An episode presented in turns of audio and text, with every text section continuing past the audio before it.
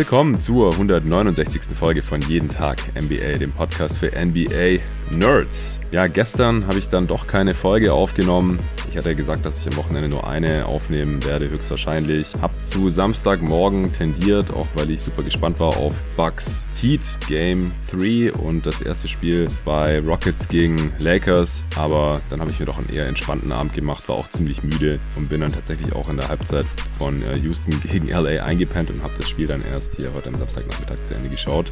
Von daher gab es keine Folge, Wochenendpause am Samstag. Aber heute Nacht Raptors gegen Celtics Spiel 4. Sehr spannendes Spiel auch, denn eine 3-1-Führung wäre wahrscheinlich schon eine Vorentscheidung in der Serie gewesen für die Celtics. Aber die Raptors haben sich nochmal zusammengerissen und die Serie ausgeglichen und haben jetzt wieder eigentlich alle Chancen. Um das Spiel zu besprechen, habe ich mir heute keinen geringeren als David Krut reingeholt. Hey David. Hallo Jonathan. Wie geht's dir jetzt, nachdem die Raptors die Serie gegen deine Celtics ausgleichen konnten? Ach, also eigentlich ganz okay. Der Frust kam nach Game 3. Ähm, ich habe dieses Spiel, wie alle anderen der Serie, eigentlich auch mit meinem Bruder geschaut und wir waren uns eigentlich schon nach fünf Minuten mehr oder weniger ziemlich sicher, dass das heute nichts wird. Irgendwie, Echt? ja, also ich meine, gut, gibt natürlich immer noch genug Zeit und am Ende äh, haben wir natürlich wieder mitgefiebert. Das passiert dann wieder trotzdem, weil die Celtics sind ja eigentlich immer in Spielen drin, aber es fühlte sich irgendwie einfach nicht, nicht richtig an und im Laufe des Spieles wurden auch einige Fehler begangen, aber da können wir dann ja jetzt gleich noch drauf eingehen. Ja, auf jeden Fall. Es läuft gerade noch Nuggets gegen Clippers nebenher. Du wolltest gleich nach Raptors gegen äh, Celtics aufnehmen, weil wir hatten es vor zwei Tagen eigentlich schon mal vor, aber da hattest du es offen gelassen, äh, wann wir das machen, ob wir das machen und bist dann auch äh, während Clippers Nuggets Spiel 1 eingepennt, was man dir auch nicht verübeln kann, denn das Spiel war ja nicht so spannend. Mal schauen, was heute noch passiert. Wir haben es beide nebenher gerade laufen und werden da so ein Auge drauf haben, aber können jetzt natürlich natürlich nicht das eine Spiel analysieren äh, und das andere gleichzeitig auch noch anschauen. Morgen gibt's auf jeden Fall auch wieder eine Folge, also zu den Spielen von Sonntag auf Montag. Das heißt, da kann ich dann nochmal genauer auf die beiden anderen Serien eingehen. Die Heat haben ja im Prinzip mit ihrem Sieg in Spiel 3 die Serie jetzt schon vorentschieden. Es ist noch nie ein Team von einem 0 zu 3 Rückstand zurückgekommen. Und ich bezweifle mal ganz stark, dass die Bucks hier das erste Team sind, die das schaffen. So wie Coach Bud hier jetzt zuletzt gecoacht hat, kann ich mir einfach nicht vorstellen, dass jetzt auf einmal alles richtig macht. Und äh, dann müsste bei den Heat jetzt wirklich auf einmal alles schief gehen, dass die Bucks hier jetzt noch irgendwie zwei, drei, geschweige denn vier Spiele gewinnen. Oder David, das meinst du ganz kurz zu der Serie, die ist durch, oder? Ich denke schon. Also ja, würde mich überraschen, wenn Milwaukee das noch hinkriegt. Dafür müssten sie ihre Spielweise umstellen, denke ich, auf eine Art und Weise, die sie noch nie gezeigt haben, ja. äh, um das jetzt viermal in Folge reißen zu können. Ja, genau. Das äh, funktioniert so spät in der Serie dann normalerweise auch nicht mehr. Äh, was, was hattest du denn vor der Serie getippt? Äh, bist du jetzt sehr überrascht davon, wie die Bugs hier untergegangen sind? Ich hatte Bugs in Six, also ich hätte schon mit einem Bucks-Sieg gerechnet, aber ich bin jetzt nicht total schockiert. Also Spolstra ist halt ein sehr guter Coach. Budenholzer lässt ja. gerade in den Playoffs einiges zu wünschen übrig. Und äh, das Mismatch ist halt schon da. Also deshalb hatte ich ja auch in der ersten Runde bei den Celtics und den Sixers zum Beispiel auch Celtics in sechs, weil ich dachte, vom Mismatch her müsste da trotzdem was zu holen sein für die Sixers. Ähm, war natürlich nicht der Fall. Aber hier klappt das ganz für Miami. Außerdem ähm, habe ich mal geschaut, wirklich alle ihre Rotationsspieler treffen mehr als 37 Prozent ihrer Dreier. Ähm, mhm. Außer Kendrick Nunn und Bam nimmt natürlich keiner. Das ist halt auch einfach schwer zu schlagen. Ja, klar, so ein bisschen Shooting Luck gehört auch dazu bei den Heat, aber klar, ansonsten einfach super gecoacht. Äh, geben alles, äh, verteidigen auch konstanter in der Serie bisher, wie ich finde. Und ja, bei den Bucks laufen ein paar Sachen schief, aber da ist dann das Coaching halt eher ein Negativfaktor mit äh, den Starspielern oder die einzigen Creator im Roster äh, mit zu wenigen Minuten, mit Middleton Janis, mit Abstrichen äh, Bledsoe. Ähm, ja, da gibt's dann wieder Minuten, wo keiner von den dreien auf dem Feld ist und solche Sachen kann ich einfach nicht verstehen. Äh, oder Stars werden runtergenommen, weil sie einen Foul zu viel haben, nach Ansicht von Coach Bud. Äh, und in anderen Serien, in Do-or-Die-Games, äh, spielen die Stars dann halt äh, über 40 Minuten, 45 Minuten teilweise. Und äh, Janis kommt nicht mal auf 37 oder so. Das ist alles ein bisschen unverständlich. Natürlich gibt's noch ein paar andere Faktoren. Ich werde mir Spiel 4 morgen natürlich trotzdem reinziehen. Ich rechne jetzt aber nicht mehr mit der großen Offenbarung dabei. Ganz anders bei Lakers gegen Rockets. Da haben die Rockets ja das erste Spiel klauen können und das, obwohl sie erst zwei Tage zuvor Game 7 gespielt hatten. Ja, das fand ich schon überraschend, aber offensichtlich brauchen die Lakers um LeBron hier mal wieder ein Spiel 1, um ein bisschen aufzuwachen und sich auf die Serie einstellen zu können. Ausgeruht müsst, hätten sie eigentlich gewesen sein müssen. Ähm, ja, dazu dann auf jeden Fall mor äh, ja, im morgigen Podcast mehr nach Spiel 2. Ja, kommen wir zu Celtics gegen Raptors, äh, Spiel 4. Das Spiel ist jetzt gerade zu Ende gegangen, hätte am Ende nochmal bisschen spannender werden können, damit es eine richtige Crunch-Time gibt, aber da, ähm, ja, würde ich sagen, hat dann spätestens der Push-Off, das Offensivfoul von Jason Tatum, circa eine Minute Verschluss war das ungefähr, oder weniger sogar. 30 Sekunden, glaube ich. Ja, ja, ja, sowas. Ähm, da waren sie sechs hinten, wenn sie da gescored hätten, dann hätte das vielleicht noch was werden können. Aber das hat sich dann erledigt, am Ende 100 zu 93 und die Raptors waren ja eigentlich auch über weite Strecken des Spiels vorne. Also kurz vor der Halbzeit, oder um die Halbzeitpause herum waren die Celtics äh, mal ganz kurz in Führung, aber ansonsten waren die Raptors eigentlich immer so fünf bis zehn Punkte vorne. Was würdest du sagen, war so der große Faktor oder die großen Faktoren in dem Spiel, warum die Raptors gewonnen und die Celtics verloren haben? Das erste, was mir aufgefallen war, ist, dass sie Fred Van Fleet ein bisschen anders benutzt haben. Ähm, er hat nämlich in den Spielen bisher, mit Ausnahme des dritten Viertels von Game 3, eigentlich gar keine guten Dreier gekriegt. In dem dritten Viertel von Game Game 3 sind die Celtics ein paar Mal unter den Screens durchgelaufen, wodurch er offen kam, ähm, was total bescheuert war, aber gut. Mhm. Und in diesem Spiel, was anders gelaufen ist, ist, dass sie mit Van Fleet öfter gedrived sind. Der hat den Ball aufgegeben, hat sich dann ähm, ja wieder an der Dreierlinie platziert und damit konnten sie ihm ein paar Spot-Abwürfe geben. Mhm. Und das hat ihm dann halt auch erlaubt, 5 von 11 Dreiern zu treffen. Ich äh, fand nämlich vorher die Diskussion, dass er halt mehr Dreier treffen sollte, ein bisschen fragwürdig. Also nicht in dem Sinne, dass er das natürlich nicht auch hätte tun können, denn er ist ein guter Schütze.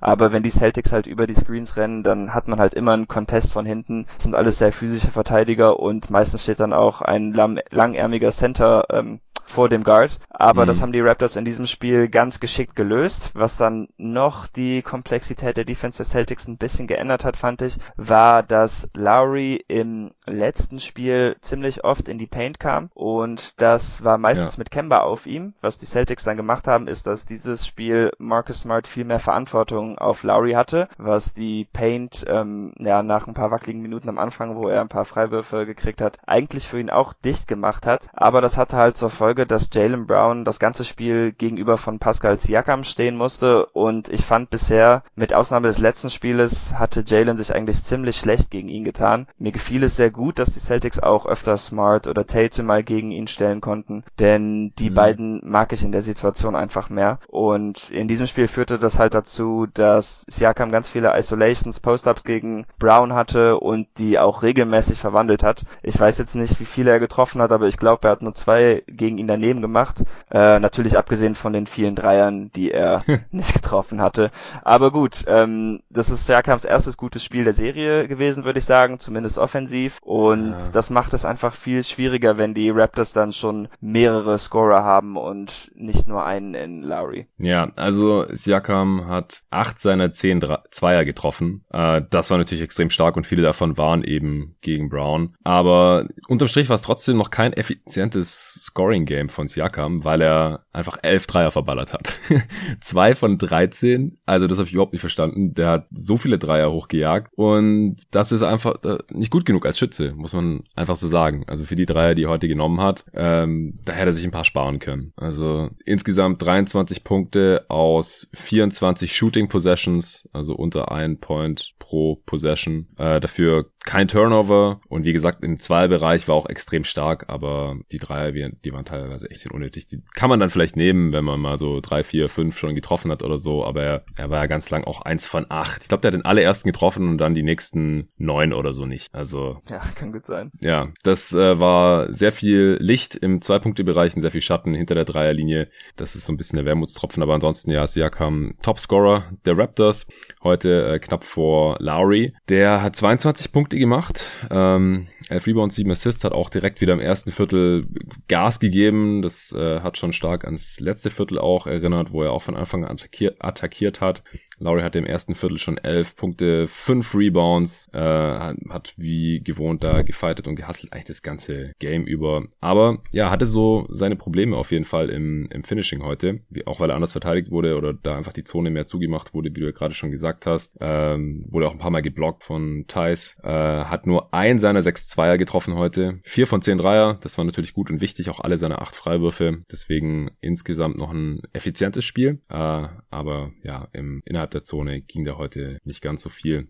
Ja, ansonsten großer Faktor auf Seiten der Celtics, Jalen Brown, nicht nur defensiv äh, an seine Grenzen geraten, sondern auch offensiv. Ganz, ganz mies heute, oder? Ja, absolute Katastrophe. Es ist aber auch ein schweres Matchup für ihn, denn er ist halt von den Flügelspielern, zumindest den guten der Celtics, einfach der schlechteste Ballhändler. Er ist kein sehr begabter Passer. Manchmal hat er Spiele, da macht er halt so ein paar Basic Reads, aber das reicht mhm. gegen die Raptors einfach nicht, denn sie switchen ihre Defense dauernd. Mal ist es Zone, mal haben sie zwei Center hinten. Ähm, und wenn man da nicht schnell denken kann, dann klappt das einfach nicht. Man sieht es ja sogar bei Tatum und Smart, die beide viel besser als Playmaker sind und jeweils fünf Turnover hatten. Aber für Brown ist dann halt das Problem, dass er keine leichten Abschlüsse kriegt und sich dann im Grunde auf den Dreier verlassen muss. Ähm, er ist natürlich eigentlich ein besserer Schütze als Siakam, aber er hatte, glaube ich, schon im ersten Viertel drei ziemlich offene Dreier daneben gemacht und mhm. er ging mir dann auch irgendwann auf die Nerven. Da wollte ich auch nicht mehr, dass er wirft, auch wenn er natürlich seine letzten beiden Versuche oder zumindest zwei seiner letzten drei treffen konnte. Ja, ich glaube, er war 0 von 9 und hat dann den zehnten Dreier getroffen. Genau, ja, ich meine auch, er hat im vierten Viertel jetzt. Reingemacht. Ja. ja, genau, im vierten Viertel jetzt. Noch am Ende 14 Punkte bei 18 Wurfversuchen, 4 von 18 aus dem Feld. Aber wow. ja, das war mies. Ähm, ja, ansonsten allgemein die Celtics äh, ohne Wurfglück von hinter der Dreierlinie. 7 von 35. Das ist zum einen nicht so ein hohes Volumen, aber das Problem hatten sie auch schon in, äh, in den letzten Spielen gegen die Raptors. Die Raptors haben auch einfach extrem gut verteidigt. Heute muss man auch nochmal erwähnen. Du hast gerade schon gesagt, ja. dass sie ständig ihre, ihr defensives Scheme switchen. Also das ist dann halt auch einfach unglaublich schwer als Offense, wenn man jetzt nie weiß, ähm, spiele ich jetzt gegen Man-to-Man -Man und eine Switch-Defense oder gegen eine Zone oder gegen eine Box and One. Also Nick Nurse äh, packt hier wirklich alles aus und es funktioniert halt auch immer besser jetzt im Verlauf der Serie. Ähm, klar, das defensive Ende war jetzt nicht das große Problem der Raptors. Das war schon eher die Offense äh, bei den ersten beiden, in den ersten beiden Spielen, als sie beide verloren hatten.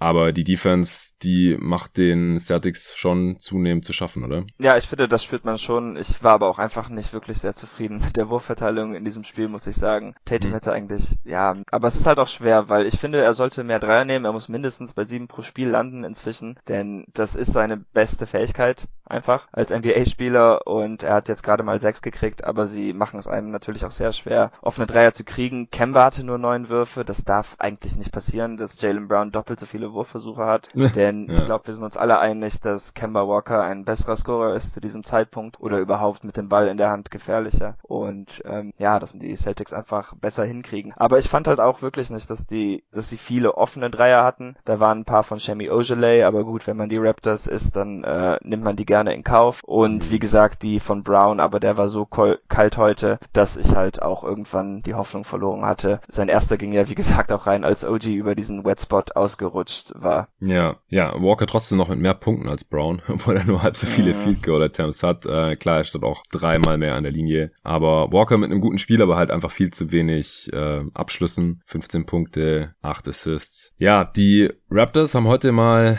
ihre Dreier getroffen, nachdem das in den ersten drei Spielen ja nicht so gut funktioniert hat. Äh, 44 Dreier genommen, das ist Houston Rockets Niveau und davon 17 getroffen. Das ergibt 39 Prozent. Äh, Lowry hat mir ja schon erwähnt, äh, der seine Dreier getroffen hat, auch Van Vliet 5 von 11 ähm, mit seinen Relocation Threes, die du schon von erwähnt hast. Also so äh, Stephen Curry mäßig, der halt, wenn er zum Beispiel in die Zone zieht ähm, oder in die Zone cuttet, da dann halt nicht irgendwo stehen bleibt, wenn es nicht direkt zum Kopf für Erfolg führt, sondern dann halt wieder hochcurlt auf den Flügel, was halt relativ schwer dann zu verteidigen ist, vor allem wenn dann da noch irgendwie ein Screen gestellt wird oder so. Und das hat Van Vliet halt heute ein paar Mal gemacht und äh, gerade im vierten Viertel dann zweimal solche Dreier hintereinander getroffen. Nee, im dritten war das noch, sorry, äh, was die Führung der Raptors zu dem Zeitpunkt dann wieder ein bisschen gesichert hat. Äh, Ibaka auch weiterhin ganz wichtiger Bestandteil der Raptors Offense ist so, weiß ich nicht, vielleicht der zweitkonstanteste Offensivspieler bei den Raptors jetzt über die vier Spiele gesehen. Ich finde, wenn er kommt rein und äh, setzt direkt mal Akzente, trifft zwei Pick-and-Pop-Dreier oder so. Heute auch wieder 4 von 4, 7 von 9 aus dem Feld, 18 Punkte, 7 Rebounds, äh, sehr, sehr effizient. Ähm, ich denke, Ibaka macht dir auch Kopfschmerzen als Celtics-Fan, oder? Ja, es geht. Also die Offensiv-Rebounds, die nerven mich auf jeden Fall. Ja, mit, stimmt, hat auch noch welche gehabt. Ja, mit den Dreiern kann ich eigentlich leben. Also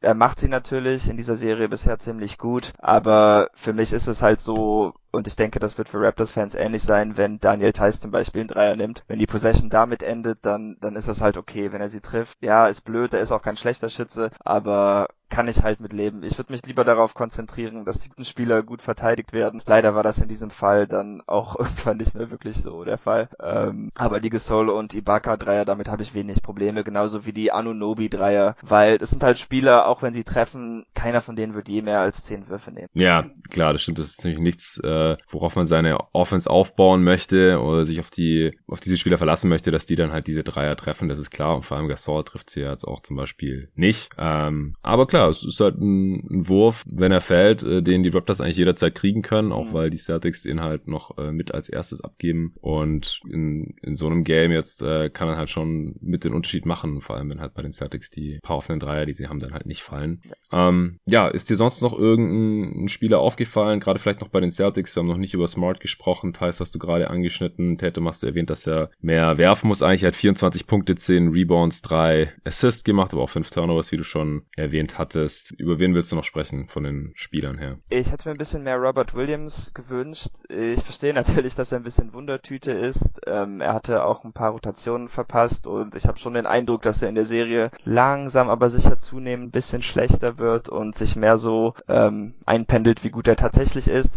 Aber er bringt halt ein Level an Athletik, was niemand bei den Raptors hat, äh, zumindest nicht auf den Big-Positionen. Ja. Und ich denke, es macht einfach mehr Sinn, ihm mehr zu spielen. Er hat in der ersten Hälfte halt gespielt, in der zweiten Hälfte entweder nur zwei, drei Minuten oder er war gar nicht mehr drauf. Ich bin mir jetzt leider nicht ganz sicher. Aber ähm, er war einer der wenigen Spieler, die auch keinen negativen Plus-Minus hatten. Man spürt einfach, wenn er auf dem Feld ist. Also ja, wie gesagt, ich weiß, dass er viele Fehler macht, aber ich denke, das macht wahrscheinlich mehr Sinn, wenn sonst gar nichts läuft. Ich glaube, bei der zweiten Halbzeit auch noch gespielt. Er hat 15 Minuten bekommen, das war nicht alles in der. Nee, ja, dann wird er noch zwei, drei Minuten gespielt haben, denke ich. Mm, ja. ja, ich finde auch immer, er kommt rein und ist halt sofort total unter Strom und äh, man spürt einfach, dass er da ist mit seiner Athletik und, und dominiert dann halt auch stückweise mit seiner Athletik, weil er halt nach vorne rennt und äh, irgendwie wild um sich dankt und hinten ein, zwei Würfe blockt und so. Aber er ist halt dann auch relativ schnell immer platt. Also ja, ich glaube, man schon. müsste ihn dann mehrere Stints bringen, damit er immer schön ausgeruht ist, weil nach ein paar Minuten ist er immer schon ziemlich am Keuchen. Deswegen, äh, ich glaube, allzu lang am Stück möchte ihn dann Brad Stevens auch nicht spielen lassen. Kante hat diesmal wieder keine Minuten bekommen, nach dem wenig erfolgreichen Intermezzo in Spiel 3. Äh, wie hast du das gesehen? Das fand ich ganz gut, ähm, auch wenn er gegen die Raptors Defense eigentlich ganz gut funktioniert, denn er ist ein, gerade da sie so aggressiv spielen, ist sein offensives Rebounding ziemlich wertvoll, aber man hat im letzten Spiel halt gemerkt, ich glaube, da hatte Van Vliet zwei oder drei Drives in Folge gegen ihn, das ist einfach zu leicht und ich denke, das ist auch eine Serie, die wird man über die Defensive gewinnen müssen, einfach weil beide Teams so unglaublich gut defensiv sind und dann kann man dem anderen Team einfach keine Punkte schenken. Ja, das stimmt, also das war wirklich, es im letzten Pod schon ein bisschen bisschen äh, nacherzählt, wie das abgelaufen ist, wenn Kanter drauf war, einfach jedes Mal attackiert und jedes Mal scored. Ja. Die Raptors, ja. Ja, ich sehe gerade, äh, Gasol in der Serie bisher 0 von 8 Dreier, also wirklich noch keinen einzigen getroffen gehabt. Äh, Siakam war bei 2 von 11 in den ersten drei Spielen von hinter der Dreierlinie, also allein heute hat er mehr Dreier genommen als in den ersten drei Spielen zusammengenommen, aber trotzdem gleich weniger getroffen, zwei Stück. Das ist natürlich krass und Lowry war bei 3 von 20, krass, 15 Prozent der Spielen. Ja, insgesamt war es eher ein äh, defensiv geprägtes Spiel. Also keins der beiden Teams mit ähm, besonders hohem Offensivrating. Am Ende die Raptors 106, die Celtics 100. True Shooting beide bei 53 Prozent. Die äh, Celtics hatten ein paar mehr Freiwürfe, deswegen konnten sie das Spiel noch einigermaßen knapper gestalten, obwohl sie halt so viel weniger Dreier getroffen haben. Sie haben 25 Freiwürfe gezogen, die Raptors nur 17. Raptors haben die Bretter noch dominiert, haben 10 Second Chance Points mehr gemacht als die Celtics 22 zu 12. Ähm, ich glaube, die Raptors haben auch hauptsächlich nach äh, Offensivrebounds in der Zone gepunktet, weil ansonsten äh, hatten die sehr viel weniger Points in the Paint als die Celtics heute. Also ich glaube, halb so viele oder so habe ich von gesehen. Ich habe es gerade nicht vor mir. Äh, ja, 44 Points in the Paint für die Celtics. Äh, haben sie auch gebraucht, äh, da der Dreier überhaupt nicht gefallen ist und auch die anderen Jumper nicht gefallen sind. Und die Raptors nur 26. Also die Teams standen sich hier schon so, was die Art und Weise, wie die Punkte zustande gekommen sind oder die Punkte generiert haben, fast schon diametral gegenüber, was Dreier angeht, Points in the Paint angeht, Second Chance Points angeht. Äh, Fast Break Points gibt's einfach nicht wirklich viele in der Serie. Die Raptors 6, die Celtics 7, weil einfach beide Teams so unfassbar gute Transition Defenses haben, fällt der Aspekt fast weg. Oh, die Raptors probieren es immer wieder zu pushen und äh, da sind sie sehr einfach so anders erfolgreich. Also sie versuchen auch die Pace hoch zu pushen, also auch im Halbfeld. Ähm, obwohl, heute waren die Celtics mal schneller, sehe ich gerade. 12,4 Sekunden, bis sie den Wurf hochgejagt haben im Schnitt und die Raptors 13 Sekunden. Die waren die ersten Spiele immer deutlich schneller. Okay. Ja. Aber ähm, du hast ja gerade die Transition angesprochen, da wollte ich dich auch mal fragen, weil mich hatte das ein bisschen genervt. Die ähm, mit eigentlich die letzte Chance aus dem Spiel noch was zu machen, war halt als Tatum ähm, den Rebound gekriegt hatte und dann das Feld hochgejagt ist und dann halt dieses mhm. Offensivfoul gegen Lowry hatte. Und ich bin ja eigentlich jemand, der ist immer dafür, kein Timeout zu callen, aber ich habe das in dieser Situation einfach nicht verstanden, denn in Transition ist nichts zu holen. Die Celtics haben eh keine Punkte gemacht und ich hätte da gerne einen Timeout gesehen. Ich weiß nicht, ob du das ja. ähnlich siehst, aber ich fand das ein bisschen verschenkt. Ja, äh, sehe ich ähnlich. Also ich denke halt auch gerade in so einer Situation haben die Celtics im, im Halbfeld ja noch eher Vorteile, auch wenn es in dem Spiel bisher nicht so gut gelaufen war. Aber sie haben da auf jeden Fall noch eher das passende Spielermaterial für solche Situationen als jetzt die Raptors. Und wie du schon gesagt hast, die Alternative ist halt in Transition zu gehen und es war halt auch keinen Vorteil. Es war ja keine Überzahl oder sowas. Nee, also Tatum ist einfach gegen, so. gegen, ja genau, wollte gerade sagen, gegen drei Raptors gezogen, musste ja dann auch in die Corner dribbeln. Also was hätte er da gemacht? Ein, Pull-up Corner Three oder so? Ich ähm, Plan, das, es war, also ich war äh, sehr enttäuscht. Der hat mich lange nicht mehr enttäuscht. Im letzten Spiel ein bisschen. Und das war auch wieder ein bisschen schmerzhaft. Ja, also vielleicht hätte auch Brad Stevens dann einfach, als er gesehen hat, als Tatum so auf der Höhe der Dreilinie war, der, der kommt hier nicht zu einfachen Punkten, vielleicht da noch schnell einen Timeout callen oder so. Ähm, ja, das, das äh, bin ich bei dir, auf jeden Fall. Was denkst du jetzt, wie es weitergeht? Die nächsten ein, äh, zwei bis drei Spiele. Also es geht ja mindestens jetzt über sechs oder sogar über sieben Spiele, die ja. Serie. Ich hatte vor der Serie Celtics in sieben getippt. Ähm, würde ich jetzt nicht unbedingt von abweichen. Ich denke noch immer, dass die Celtics die besseren Scorer haben. Ähm, ich glaube, so effiziente Spiele wie Tatum oder Kemba halt schon gehabt haben, hat noch niemand bei den Raptors gehabt und das ähm, finde ich dann ein bisschen bezeichnend. Aber ja, kann halt alles passieren. Die Defenses sind beide richtig gut. Ähm, ich habe ja mit einer langen Serie gerechnet und wäre halt das nicht mit diesem OG Anunobi-Wurf gewesen, dann wäre das jetzt auch, denke ich, nicht so überraschend und schmerzvoll für mich oder andere Celtics wahrscheinlich. Ja, also die Celtics, ich hatte es im letzten Pod gesagt, nachdem die Raptors gewonnen haben, dass die Celtics trotzdem bisher so gut wie alle Serien gewonnen haben, ähm, bei, der, bei denen sie mal 2-0 geführt haben. Und äh, die einzige Ausnahme war, glaube ich, vor zwei Jahren gegen ja, die Cavs. Das, ja. Ja. ja. Aber gut, das, das heißt, heißt, natürlich jetzt nicht. Ja, es, das heißt nicht so viel, klar, anderes Matchup, andere Teams und so, äh, aber es ist immerhin noch ein ähnlicher Kader und derselbe Coach. Ja, also ich denke, die Celtics sind hier immer noch im Vorteil. Ich hätte auf Celtics in 6 getippt. Das heißt, äh, sie sollten jetzt die nächsten zwei Spiele gewinnen. Nach dem ersten Spiel fand ich die Celtics deutlich stärker. Äh, die letzten Spiele konnten die Raptors das ein bisschen ausgleichen. Äh, Nurse coacht sich hier wirklich den Arsch ab und macht seinem Coaching of the Year Titel, Coach of the Year Titel hier bisher alle Ehre. Und jetzt heute haben die Raptors auch endlich mal ihr Dreier getroffen.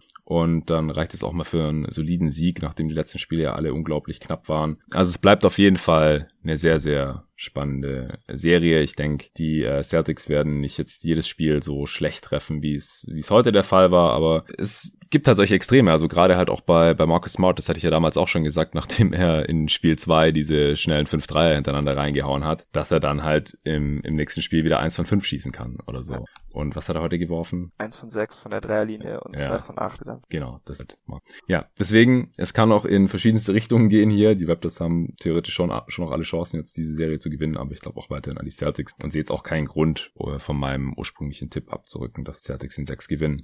Ja, hast du noch was zu der Serie jetzt oder zu dem Game? Äh, ja, vielleicht, wo ich noch drüber nachgedacht hatte, sollten die Celtics ihre Starter mehr spielen. Ich fand halt ähm, heute, dass die Bankspieler eigentlich teilweise besser gespielt haben als die Starter, deshalb kam das nicht wirklich in Frage. Aber im letzten Spiel hätte ich zum Beispiel gerne gesehen, dass die Celtics sich mehr Mühe gemacht hätten, das Ding einfach dicht zu machen und ihre Starter mehr gespielt haben. Klar, in diesem Spiel hatte Kemba fünf Fouls, Marcus hatte vier Fouls, Jalen hatte vier Fouls und alle auch nicht so gut getroffen, beziehungsweise Kemba hat kaum Würfe genommen. Deshalb verstehe ich das ein bisschen, aber ich denke jetzt, wo die Serie tiefer geht, ähm, muss Stevens das ein bisschen mehr wie Nurse machen, der halt im Grunde nur mit einer Sieben-Mann-Rotation gespielt hat. Matt Thomas hatte drei Minuten und war dann mhm. wieder weg. Und ja, das ist halt normal, wenn die Serien halt länger laufen, dann spielen die besseren Spieler mehr. Und ich hoffe, dass Stevens sich da anpassen kann, auch wenn es natürlich jetzt keine Situation wie bei den Bucks ist, denn Tatum, Smart und Walker haben auch alle 40 oder mehr Minuten gespielt und Brown war ja mit 30 auch nicht weit hinterher. Ja, definitiv. Also Nick Nurse hat das Spiel halt wieder behandelt wie ein Do-or-Die-Game, was ja auch richtig ist, weil 3-1 wäre natürlich, wie gesagt, eine Vorentscheidung gewesen. Äh, Lowry 44 Minuten, Van Vliet 45 Minuten, Siakam fast 46 Minuten. Also das ist schon heftig. Aber ich denke halt, das war jetzt bei den Celtics heute noch nicht unbedingt nötig. Also ja. Stevens hat zwar nicht lang gefackelt, auch als Thais am Anfang einen Fehler gemacht hat, hat er ihn direkt runtergenommen nach drei Minuten oder so und direkt Robert Williams reingeworfen. Also hat er wirklich, wollte da nichts anbrennen lassen. Es war, er wollte das Spiel wahrscheinlich schon gewinnen, aber die Celtics sind halt der Favorit, waren vor dem Spiel vor allem der Favorit in dieser Serie und deswegen denkt er wahrscheinlich auch schon ein bisschen an, an die nächste Serie zumindest, dass er jetzt die Spieler ja nicht komplett verheizen möchte. Es ist jetzt ja auch wirklich keine Milwaukee Bucks Situation, wie du gerade schon gesagt hast, aber ich äh, sehe natürlich trotzdem, dass äh, er jetzt in den nächsten Spielen jetzt äh, wahrscheinlich dann schon eher ans Maximum ran muss, weil hinten liegen wollen die Celtics garantiert nicht in dieser Serie. Wer war für dich heute der Spieler des Spiels? Ich glaube Kyle Lowry, der hatte wieder, wie im letzten Spiel, im ersten Viertel direkt mal zehn Punkte runtergeratet. Ich glaube, er hatte auch schon gleich sechs Freiwürfe, sechs seine acht kamen mhm. eigentlich in dem Viertel. Und defensiv hat er halt wieder einiges bewirkt. Also äh, der Pusher von Tatum, der war einfach dumm, will ich jetzt auch nicht entschuldigen oder so, aber Lowry hat dann auch noch so ein bisschen an dem Arm gezogen, um das dann halt noch zu verkaufen. Ähm, würde Smart aber natürlich genauso tun, deshalb kann ich ihm das auch nicht nehmen.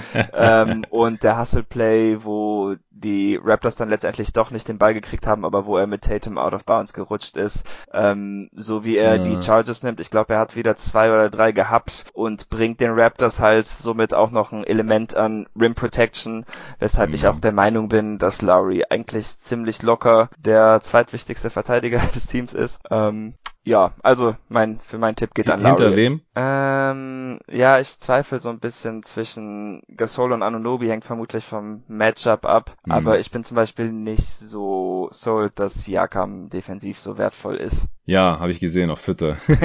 das musstest du jetzt hier noch runterbringen. Du hast mich gefragt, wer der beste Spieler. ja, ja.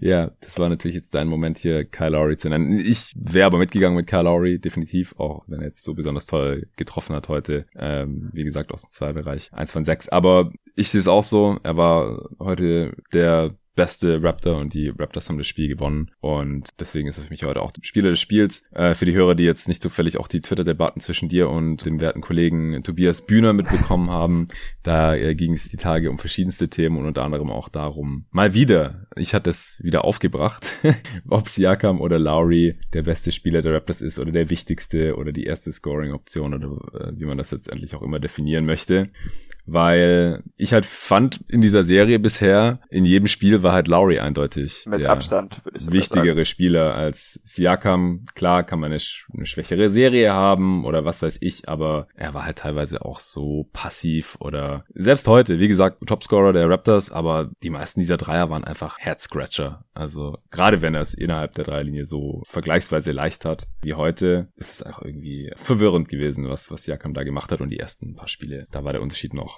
sehr viel deutlicher.